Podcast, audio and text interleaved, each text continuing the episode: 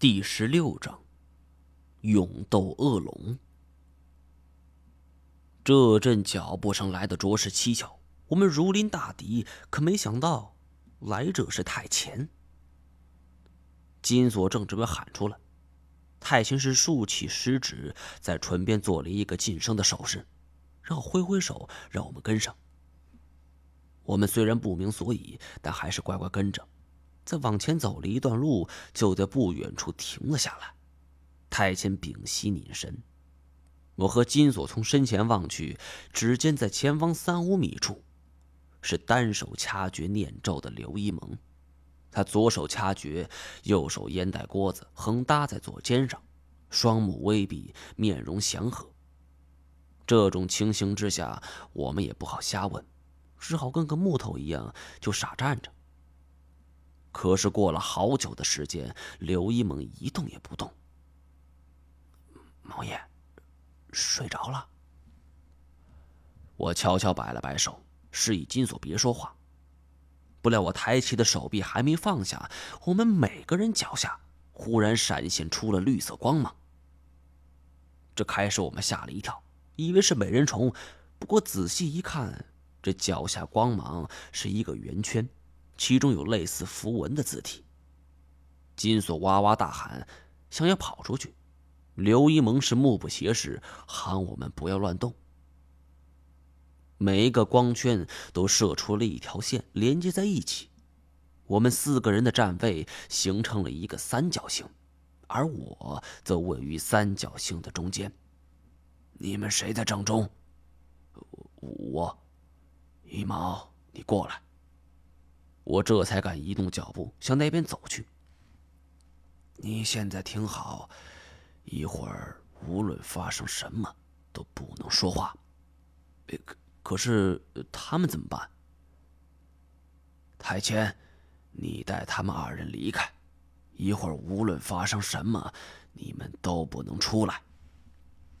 太谦没有说话，只是拉上金锁和隋东杰就离开。他们没走太远，听脚步声就在附近。你站在我面前。当我站好位置后，刘一萌忽然大喝一声，跳到我身后距离数米的位置，然后双手挥舞，口中念念有词。我心说：“你妈，这在跳打神吗？”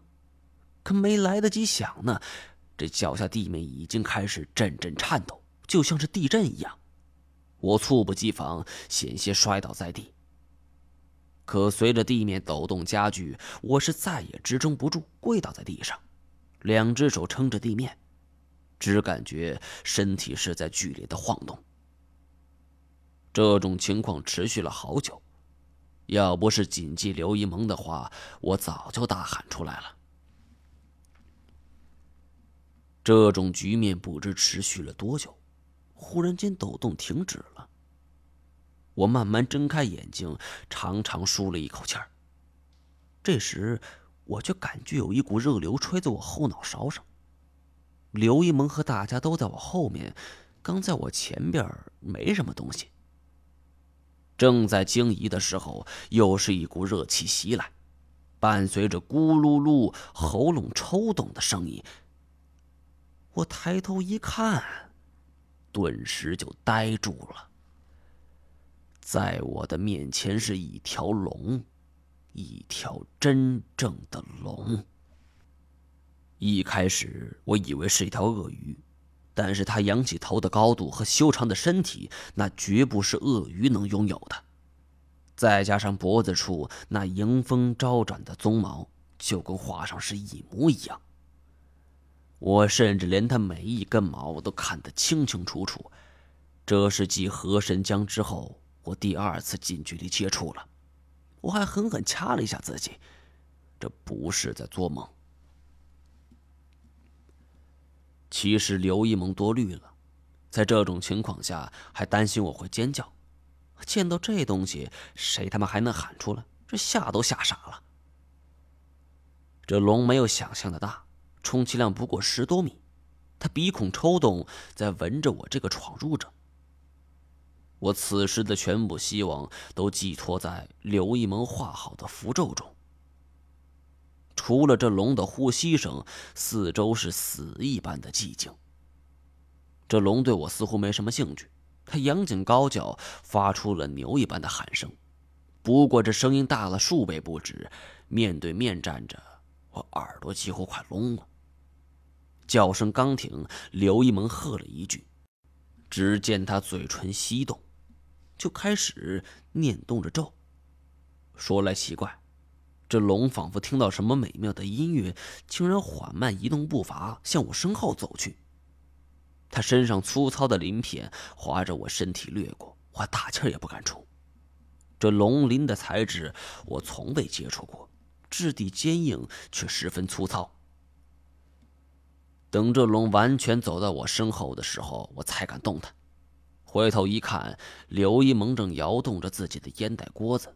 一边念动咒语，一边往后走，这龙就像是宠物一样，乖乖的跟着他。未了，这一人一龙已经消失在黑暗当中。我是吐出了一口气儿。这颓然的坐倒在地，茫然无措。我终于体会到，一个人被吓得手脚发软是怎样的感觉。我大脑明明还有意识，可手脚已经没了知觉，连站也站不起来。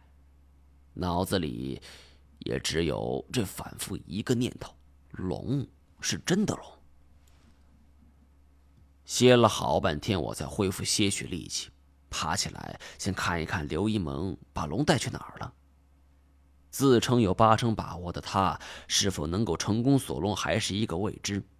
我终究放心不下，想上前看看。可没想，就在此时，前方的黑暗之中传来了一声尖叫。我是赶忙向前冲去，直到跟前一看，金锁躺在地上，吓得屎尿横流。太监和刘一蒙合力正在力斗恶龙，而这隋东爵却有一半的身子趴在地上，全是血。我赶紧扶起金锁，问怎么回事。原来隋东杰听不清我们的安排。乍一看到龙，就叫了一声。那龙反应过来之后，一口咬碎了隋东杰。锁龙诀还没完毕，就被打断。龙也是兽性大发，太监和刘一萌这才决定出手硬碰硬。看到隋东杰惨死，金锁魂如筛糠，而太监和刘一萌苦战不下。我也不知从哪儿来的勇气，拔出军刀就向前冲去。这一次来，太多的意外情况了。既然来，就不打算活着出去，要死就一起死。恶龙扬手向太前扑去，太前就地一滚躲开，可是恶龙紧接着用这犄角一顶，便将太前给挑了起来。太前半空之中不及变招。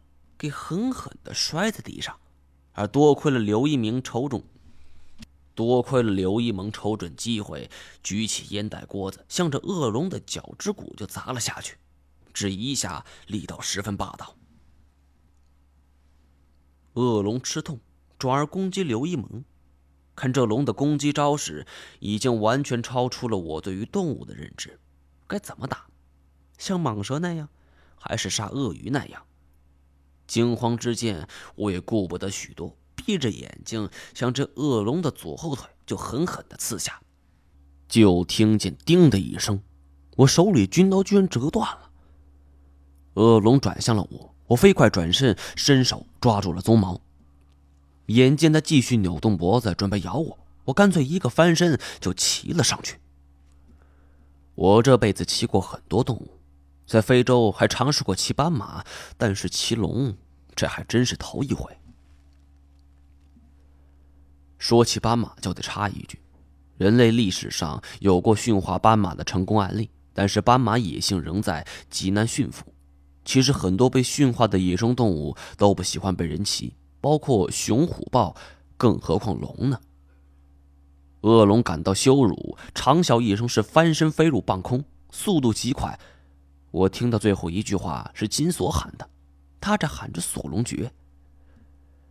这种情况下，估计就是锁龙诀也没什么作用。要能用，这刘一萌早就用了。我骑在龙脖子上，两只手狠狠地抓着鬃毛。其实我本意不想把他弄死，只是不想甘小钱会发现他。但是这眼前的局势却是你死我活的局面，我们俩是非得死一个。而且目前处于下风的是我，只要我一不小心摔下去，面临的局面只有死路一条。恶龙是彻底暴怒了，他在半空之中怪吼，然后不顾一切向着山体撞去。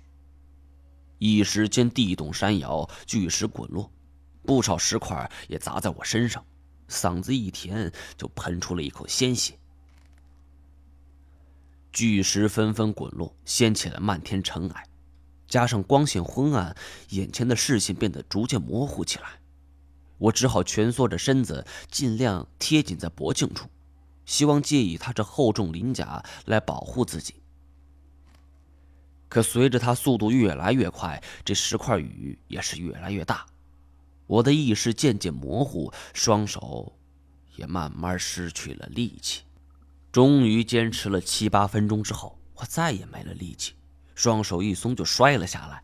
而恶龙见计划得逞，也是毫不客气向我冲来。同时张开了大嘴，就咬了下来。